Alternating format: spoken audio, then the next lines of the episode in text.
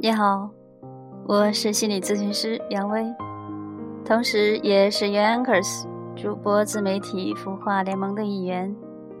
感谢您的关注，很高兴在这个特殊的节日和你相遇在电波中。今天是三月八号，对所有的女生来说是一个特殊的日子。当初。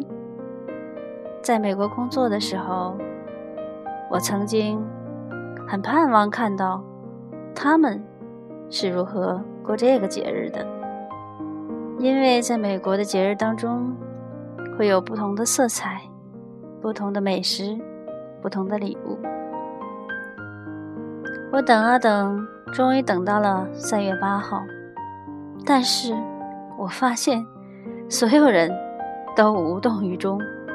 不论是男士还是女士，原来，尽管这个节日叫做国际三八妇女节，但是他们真的不过这个节日，这是为什么呢？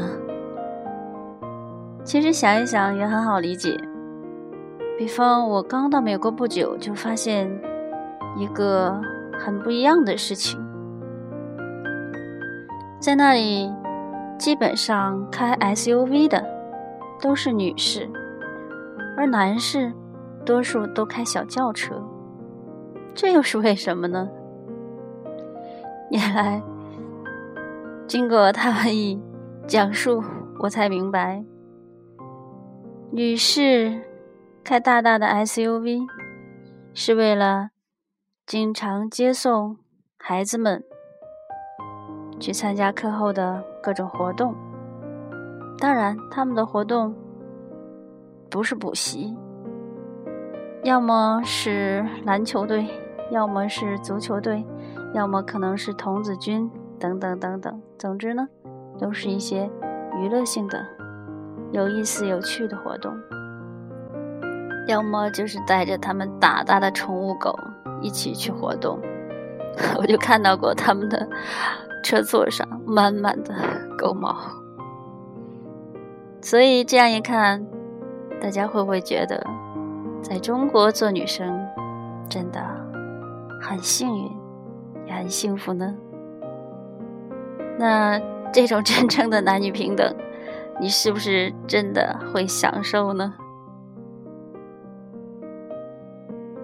或许有的姐妹会对我说。